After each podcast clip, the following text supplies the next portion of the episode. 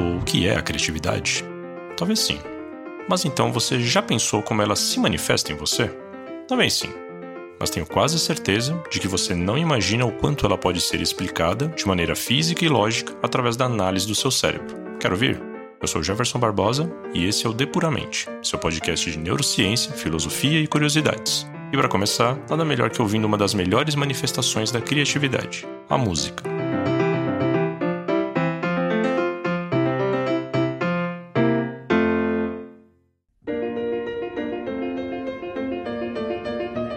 Nossa razão tenta traduzir nossos sentimentos e ações o tempo todo, buscando sentido e tentando fazer essa interpretação. Ouvimos música, observamos uma obra de arte, compomos e pintamos, sendo que por trás de cada uma dessas ações existem os motivos que nos levam a tais reações.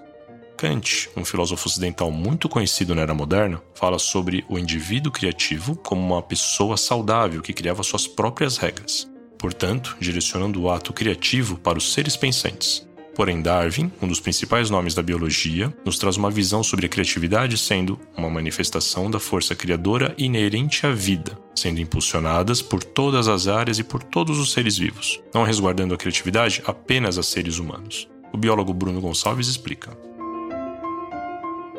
Então, depende do conceito, acho que está chamando de criatividade, né? Porque se for pegar criatividade como criar coisas para resolver problemas de maneira diferente, sim, os animais fazem isso o tempo todo. Agora, se está pensando na criatividade num ponto de vista mais artístico, né, desse de criar para fazer algo sem motivo aparente, só pela beleza do negócio. Até existem alguns exemplos assim, existem alguns pássaros que cantam aparentemente sem motivo, aparentemente sem ser para atrair uma fêmea, sem ser simplesmente por treinar, mas fica difícil de avaliar nos animais a intenção deles. E é por isso que é muito difícil avaliar essas características humanas nos animais, porque a gente consegue avaliar na gente mesmo, porque a gente conversa com as pessoas, né? Fala aí, qual foi sua intenção ao fazer isso? Agora é difícil chegar para um animal né, e falar aí, qual foi sua intenção em fazer isso? Eu não tenho dúvidas de que a base para o que se tornou essa criatividade artística nossa existe desde os animais em algum ponto. A base tá lá. A gente não tirou do nada. Não foi o que a gente inventou que não existia nada. A gente pegou algo e transformou, né, em algo mais intenso pra gente.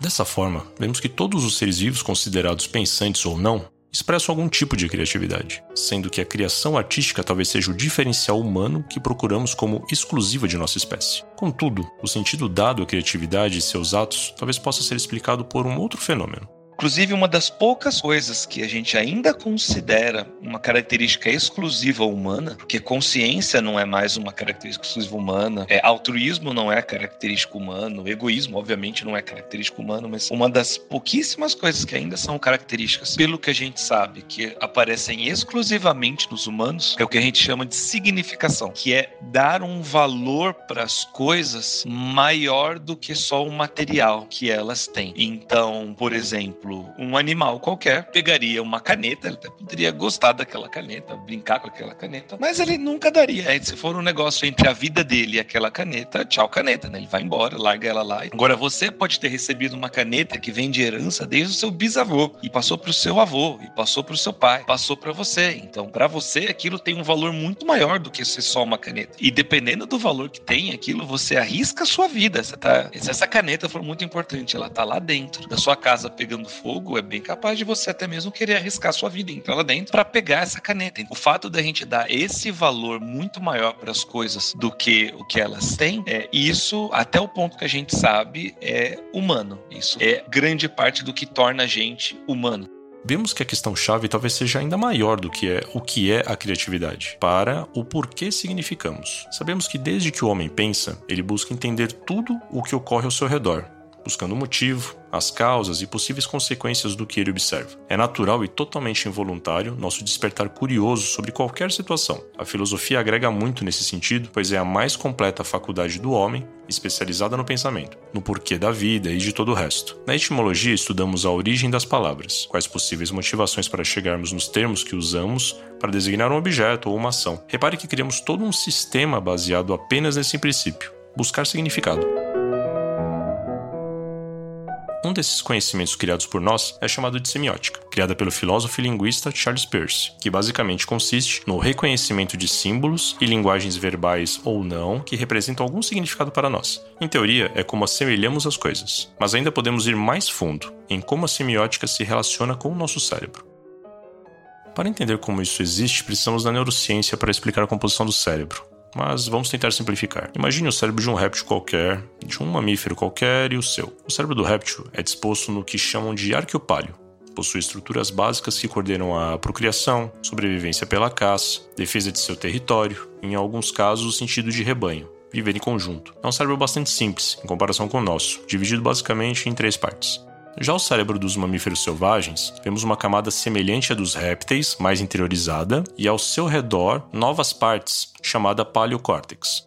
Essa parte representa as funções límbicas que ditam o comportamento emocional em geral. É responsável pelo aprendizado básico de solucionar problemas de maneira imediata, sem a experiência anterior para auxiliar. Possuía a maior sensibilidade do olfato, que coordenava os outros sentidos nessa região.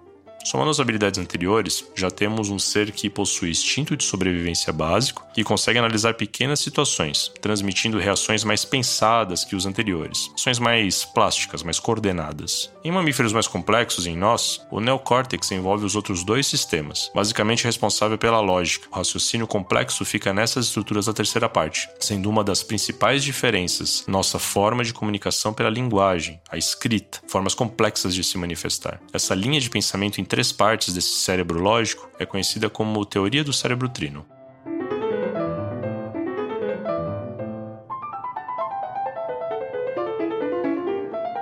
Podemos ver então que somos uma espécie de junção de todas as aptidões animais pré-existentes com um diferencial físico, um sistema cerebral que abrange uma vantagem estrutural sobre os demais sistemas. Mas ainda assim, como esse sistema se conecta à semiótica? Para analisar, vamos usar um trabalho acadêmico muito interessante que propõe essa junção da teoria e fisiologia do cérebro, pelo mestre Ronaldo Marim, do Instituto de Artes da Unicamp. Se estiver me ouvindo, professor, sua pesquisa sobre semiótica e interação com o cérebro foi o que tornou esse podcast possível, portanto, o meu muitíssimo obrigado.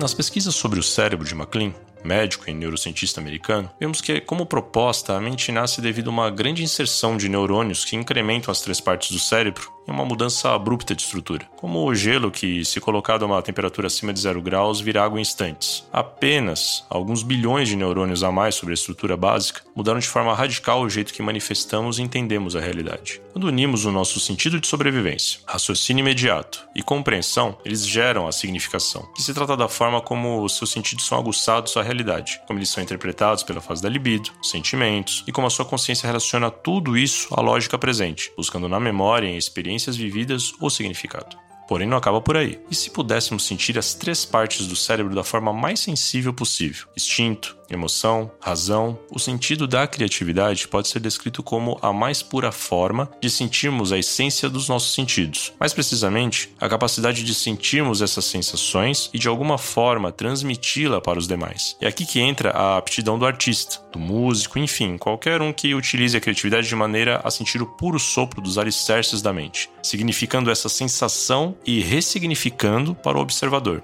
Vemos o conceito da arte como uma das formas de linguagem da criatividade. Um artista mais sensível à mente arqueopaliana, por exemplo, poderia ser um artista plástico, com formas abstratas, talvez agressivas, bem reativas, pura força. Um pintor que coloca sua emoção na tela e consegue ser interpretado da mesma forma, e emoção é o acesso básico da mente paleocortexana. Quando vemos obras elaboradas que nos relacionam com alguma coisa real, um tema, um assunto, como poemas e letras musicais, podemos ver a mente neocortexana acessando as duas anteriores, mas sintetizando suas forças de maneira mais traduzida, digamos assim.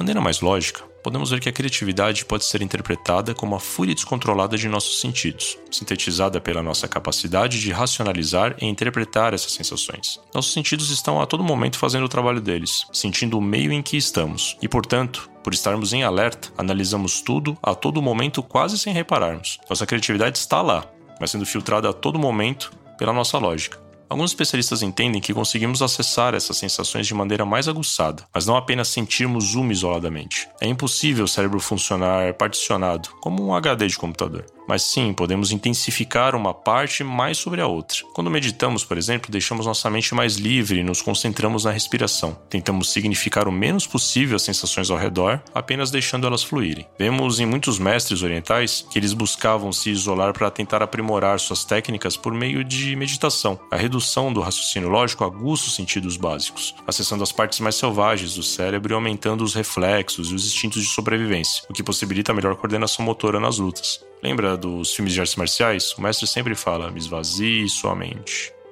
Agora que entendemos um pouco como funciona esse mecanismo, será que talvez eles tenham influenciado a forma de nós socializarmos e talvez até de construirmos nosso meio de vida atual?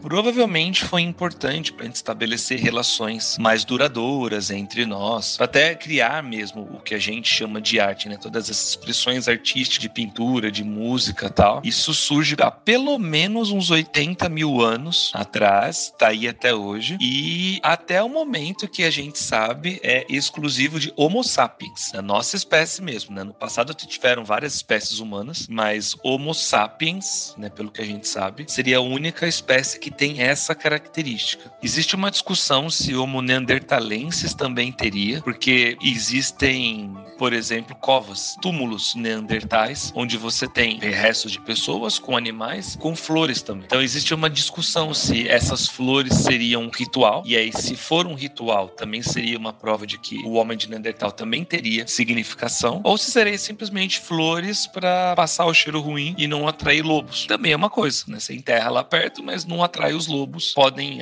ser atraídos pelo cheiro do cadáver, mas acabar atacando você também. Então ainda existe essa discussão, mas até o ponto que a gente sabe com 100% de certeza, essa significação é exclusiva nossa de Homo sapiens mesmo. Eu vou citar um trecho desse trabalho sobre semiótica que gosto muito e me fez pensar. O cérebro é um produto da natureza. E como o cérebro é capaz de aprender a natureza, torna-se, portanto, uma espécie de mecanismo através do qual ela pensa a si mesma. Assim, é cabível o conceito de que a estrutura da própria natureza se encontra contida nas bases que gera essa consciência. Sendo esta base triádica, como nos propõe MacLean, então a estrutura do sistema filosófico, capaz de conter todo o trabalho da razão humana, em conformidade com Peirce, também o será. Em resumo, a razão humana é a manifestação da consciência da natureza.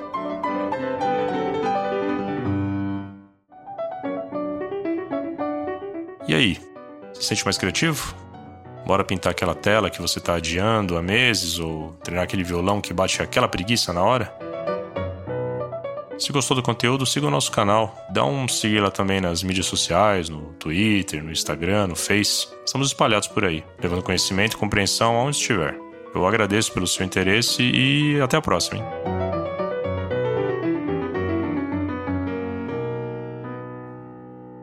Este podcast foi editado por Felipe Mux.